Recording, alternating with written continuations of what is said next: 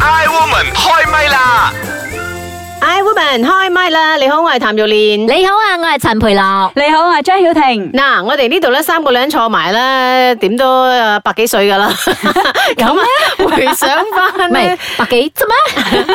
回想翻咧自己後生嗰陣時咧，有冇經歷過叛逆期噶？你哋哇！我叛到不得了啊，係係啊點叛法 啊？叛到有一次我媽係攞住把刀對住我，你再講多一次咁樣。都啊係啊，因為嗰陣佢切緊菜， ，OK，然之後我係嗰種咧，你做咗啲乜嘢嘢？係咯，你佢講？令到咩咁激我我講係當到拗頸嘅，佢講一句我頂一句，佢講一句我頂一句，頂到佢頂唔順咧，哦攞住把刀，你再講多次，追到我入房啊！我趴上床，哎呀呀 從此之後你就唔敢頂佢啦，係 咪咧？傻啦，隔一排又再頂個。誒，但係嗰陣時係幾多歲啊？喂，誒等我度諗咧，啊十二三一個阿媽可以攞菜刀咁樣去追咧，佢真係好嬲噶啦。係啊，因為我媽嘅脾氣其實幾順嘅，嚇，啊你媽脾氣係順㗎，係啊，我媽脾氣誒幾順品下嗯哇嘅。咁你真係幾激下喎係啊嗰陣因時為又。記唔記得你講咗啲咩咧？我唔記得啦，乜都頂下咯。但係咧嗰次之後咧，嗯，頂到差唔多我就會收，因為我咁攞刀追你嘅畫面又出現咗，係咪？之後有冇再出現呢啲攞刀嚟追你啊？ 冇咯，醒目啦，差唔多時候就收 口啊。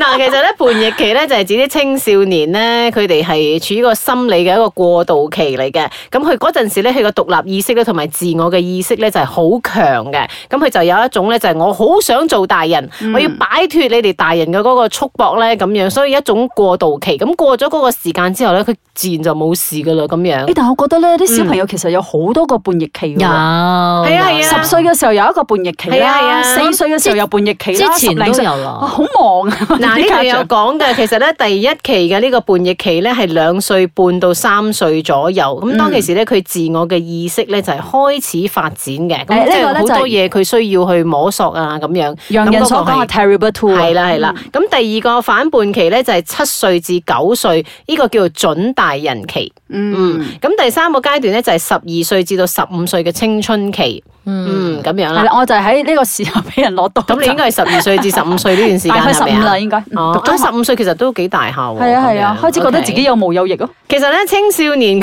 所以個爸爸要將個翼斬咗佢咯，斬翼飛啊！嗱，你有冇斬完佢啊？嗱，啲專家講咧，青少年嘅叛逆行為咧，有呈現幾個嘅特點嘅。一個咧就係年齡嘅特點，就喺十四歲左右咧，青少年叛逆嘅行為咧係一個巔峰嘅年紀嚟嘅。十四歲啊，我屋企就有一個 簡直十癲咗四歲嘅小朋友啦。咁啊，另一個佢就係、而家出現咗未啊？叛逆期誒、呃我一陣間先再研究下先，而家諗下先，講翻呢個先。性別特點就係話，誒、呃具有呢個反叛性格嘅學生當中咧，男仔又係多過女仔嘅，即係咦男我仔仲哦比較叛逆過女係仔嗯啊。我諗住女仔多啲喎唔係喎，係男仔啊。跟住有一個就係、誒死啦，老花睇唔到添。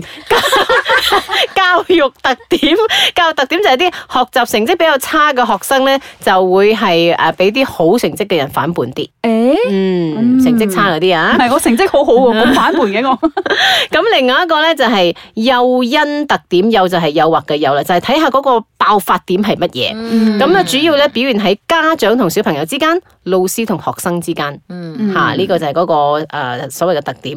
第二個就係行為特點。誒呢度所講嘅就係反叛嘅青少年咧，大部分咧都係佢唔會理嗰個後果係咩嘅，佢做咗先嘅。當咁然佢就會啦做咗一啲好極端嘅一啲行為出嚟，誒、咁到最後咧，可能佢會走向一啲比較偏激啲嘅嘅嗯方向嘅咁樣，所以呢幾個特點咧喺佢十幾歲嘅時候咧就會表露出嚟嘅咁樣，所以我哋可以留意下。嗯，咁其實我覺得誒、呃好似我屋企個十四歲嗰個咧，即係而家啲青少年，我覺得咧，大家都有共通點嘅，就係、大家都已經唔再溝通嘅，大家都係睇機啦、玩手機啦嚇，佢戴住嗰、個、呃、即係嗰個耳機啦咁樣，佢已經聽唔到你講嘢嘅，所以根本都唔會去反駁你，佢根本都唔會去理你， 所以溝其實通都少咗，係減少咗摩擦嘅。講 真，唔知係好定唔好，但係咧但係都減少咗溝嗯通。係啊係啊，所以其實講真，誒、叛逆期，你問佢你有冇㗎，佢都係 blue blue 嘅。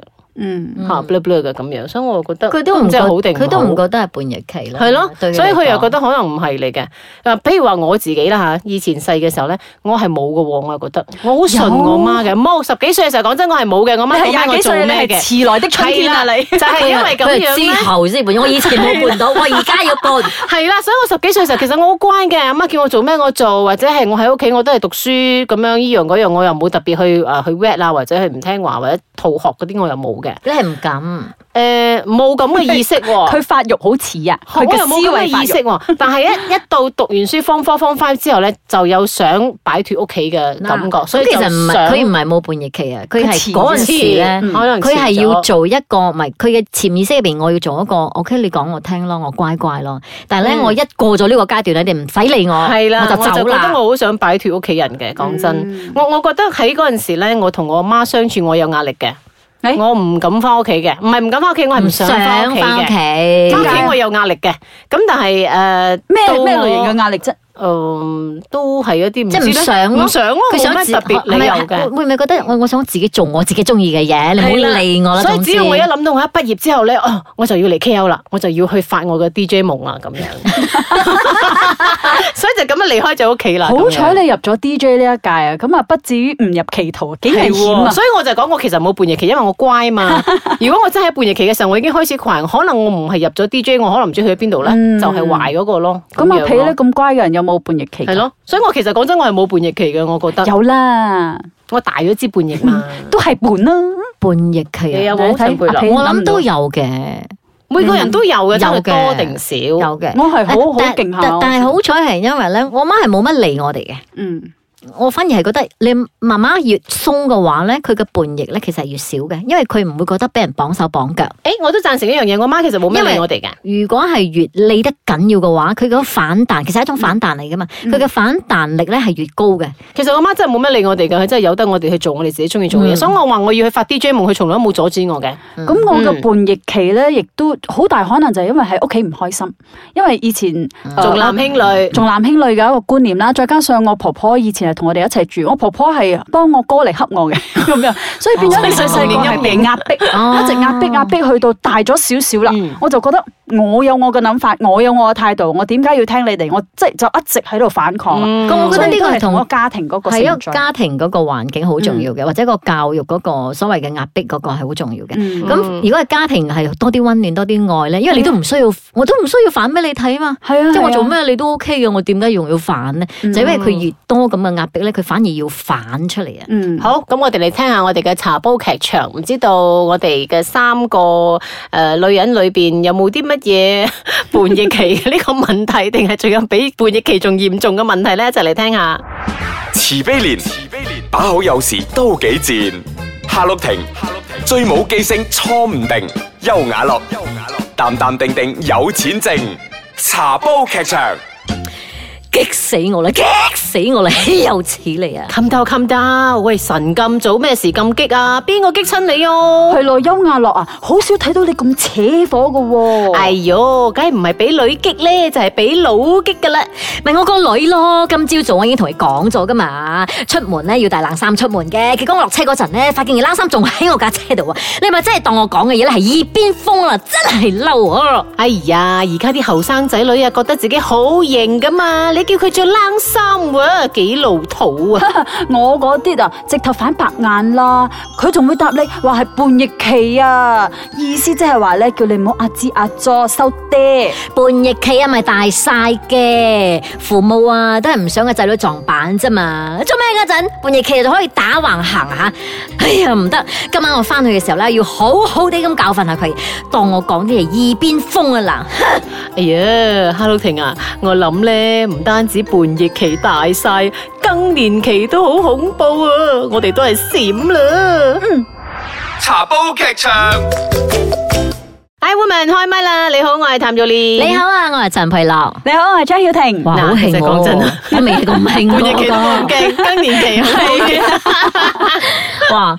我真係未咁興過，講真。係啊，講真啊，其實咧過咗叛逆期之後，仲要更年期 呢、個，誒佢哋話男人仲勁過女人嘅啲更年期，都要好小心會㗎。係啊係㗎佢哋話仲緊要啊係啊，所以點係啊解你話咧死佬嘅以前咪咁㗎，做咩而家 咁啊？就係咁嘅意思啦。係因為好多時候咧， 死到男嘢人嘅 EQ 啊，即係平時咧要保持咩，即係嗰啲紳士風度啊，壓迫好大，壓抑好大。係啦係啦所以咧，係咪去到嗰個更年期嘅時候咧，爆發亦都大啦。其實講真啦，對於啲小朋友嘅叛逆期咧，你哋上網 check 咧，都係千篇一律咧，同你講一定要同小朋友多啲溝通嘅，嗯跟住要了解佢哋嘅內心世界嘅，要陪伴佢哋多啲，都係呢幾樣嘢走唔開嘅咁樣。誒同埋咧有一個嗯 tips，我覺得即係同小朋友溝通嘅時候咧，有一句説話你一定要係誒講，咁然之後你就好容易同佢溝通到啦。譬如話，當佢講咗一啲誒佢唔開心嘅嘢，咁然之後你就同佢講，哦，我明白你嘅心情，嗯，即係俾佢有一種誒同理心。嗯咁結果咧，佢就會慢慢慢慢將佢心入邊嘅嘢咧講。所以誒、呃我哋做家長嘅第一樣嘢，哦，我明白你呢個處境，或者我明白你嘅心情。嗯咁樣你哋就好可能即係開到好多嘅話題，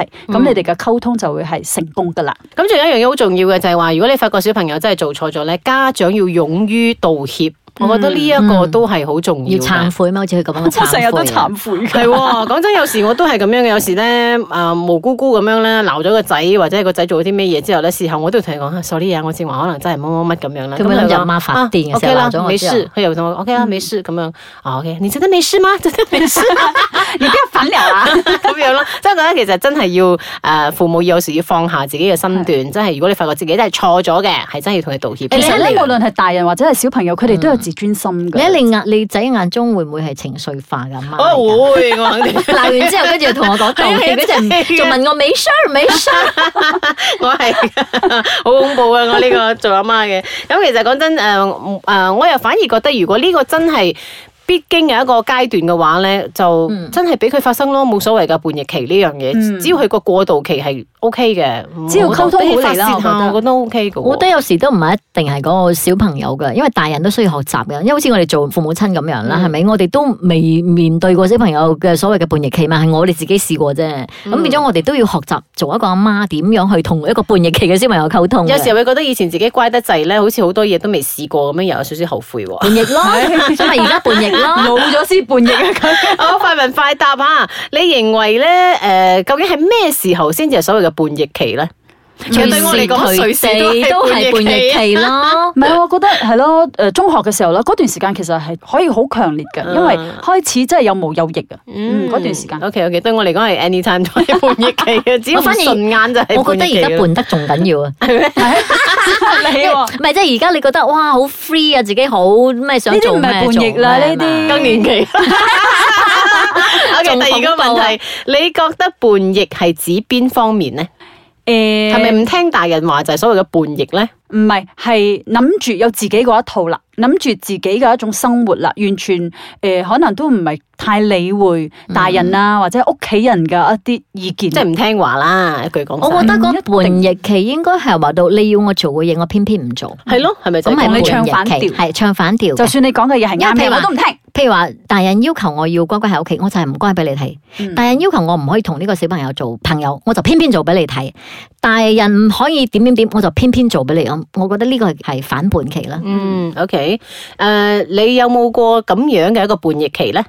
講咗啦，嗯俾人攞到追啦。你阿媽攞到追 你係咪？你媽唔知記唔記得呢段嘢咧？你翻去咁問佢，記得啦，佢記得 啊。我哋成日講咗係笑嘅，佢係咪真係當時真係想斬落去嘅咧佢？佢真係㗎。喂，如果真係好似嗰啲做戲咁樣咧，一扇手真係飛咗把刀過嚟，咁點算 啊？我真係未見過佢咁兇狠嘅。誒所以有啲有啲發生一啲家庭悲劇悲劇係真係因為無名起火，唔係無名火起三千丈嗯係真係嘅。係啊係啊，你有冇做過啲最叛逆嘅事情啊？嗯，除咗你剛才所講嘅頂頸頂嘴之外，其實頂下頸啫嘛，我媽咁都受唔 住。佢有冇 講啊？佢有冇叫你即係話十五十六歲唔好拍拖啊？咁樣跟住你真係去識男朋友咁樣，有冇㗎咁？我冇喎，因為我好自愛嘅呢一方面，即係我我 OK 我都驚誒影響我學業啊嗰啲咁樣。嗯，阿培咧有冇做過啲最叛逆嘅事情？嗯冇啊，因為我都同佢講，我媽冇講話呢點點唔得，呢個唔嗯你好啊。阿媽係個好媽媽嚟嘅，嗯。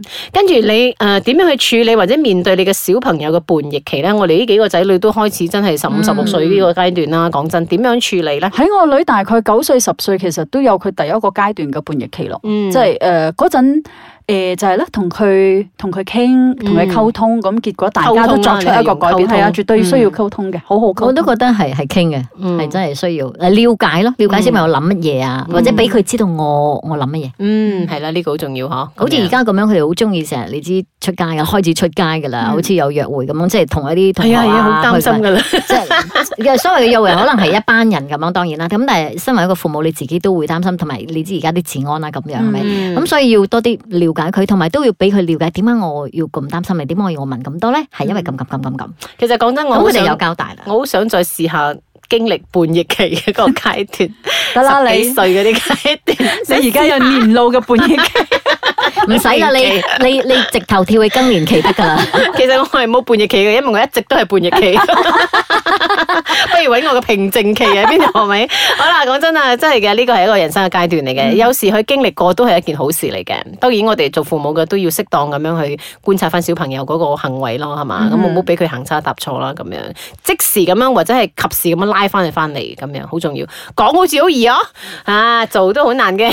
但好係啦但父係母我都反而係覺要有得。嗰個耐心如咯。果我覺係得經歷嗰個叛逆期唔係唔好嘅，佢佢有嗰個叛逆嘅表現唔係唔好，係因為佢真係有佢自己主見係咯嘅人，長大咗佢先至有嗰個叛逆期啊嘛。嗯如果唔係嘅話，乖乖傻傻咁樣就冇啦，係好咪？，本日期萬歲。